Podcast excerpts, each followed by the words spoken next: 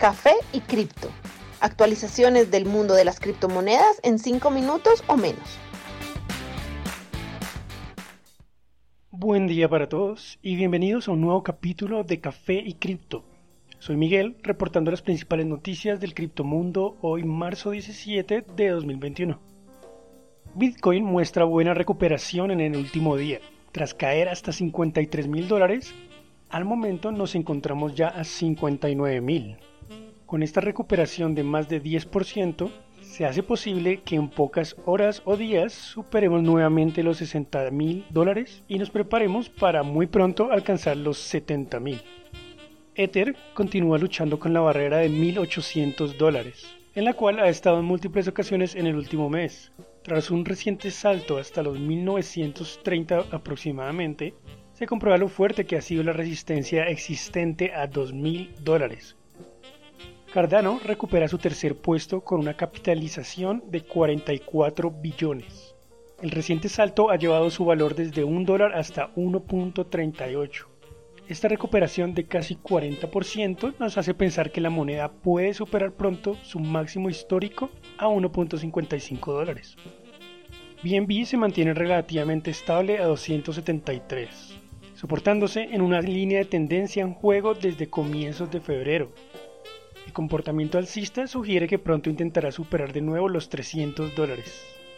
Polkadot por su parte se ubica a 36 dólares, ha mantenido estable su valor por las últimas semanas y también es posible que muy pronto nos acerquemos de nuevo hacia los 40, área en donde ha mostrado mayor resistencia. Litecoin se ubica a 206 dólares, Ripple a 0.47, Bitcoin Cash a 539 y por último Link a 30.5 dólares. Durante una entrevista en el podcast Leadership Next, el presidente de Visa, Al Kelly, dijo que las criptomonedas podrían volverse extremadamente populares en los próximos 5 años. Aunque no descarta que puedan resultar siendo olvidadas, quiere asegurarse que el gigante de pagos esté en medio de la acción. Dijo, si se dispara y podemos tener una buena cantidad de volumen porque anticipamos que podría estallarse, es algo para lo que queremos estar preparados y creo que tenemos un muy buen comienzo. Kelly divide los criptos en dos campos. Ve Bitcoin como el sucesor digital de el oro, para lo cual Visa quiere permitir la compra de este con sus servicios. Además, quieren trabajar con billeteras de Bitcoin para permitir que el Bitcoin sea convertido en monedas estándar. El otro campo que consideran importante es el de las monedas estables, las cuales cree que podrían convertirse en un sistema de pago muy importante. La poderosa firma de inversiones Grayscale ha anunciado cinco nuevos fondos de ahorro en criptomonedas.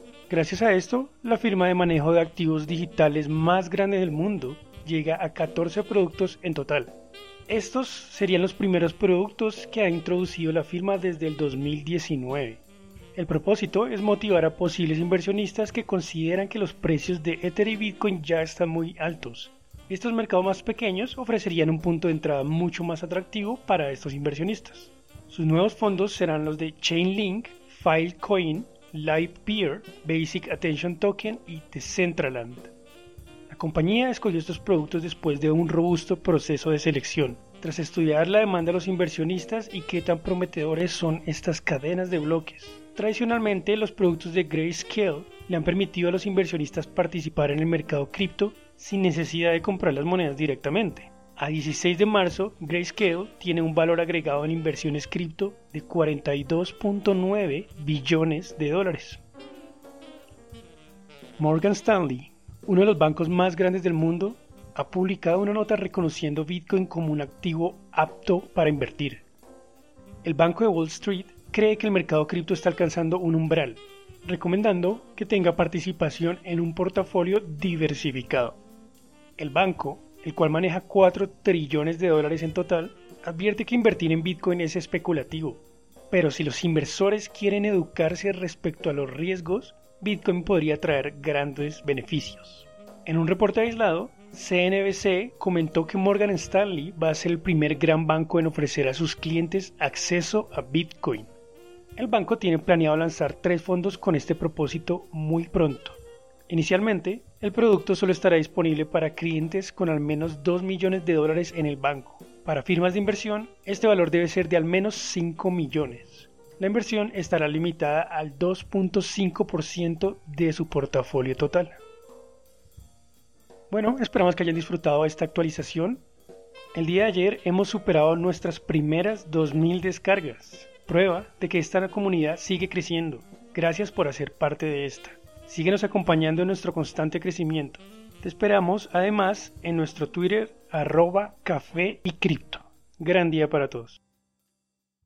Los artículos y análisis mencionados en este podcast no constituyen una recomendación u oferta de inversión ni una promesa de resultados futuros. Haremos todo lo posible para garantizar la precisión de la información incluida en este podcast sin asumir ninguna responsabilidad por cualquier información faltante o incorrecta. Las operaciones con criptomonedas implican un elevado riesgo, incluyendo pérdida parcial o total del capital invertido y pueden no ser adecuadas para todos los inversores.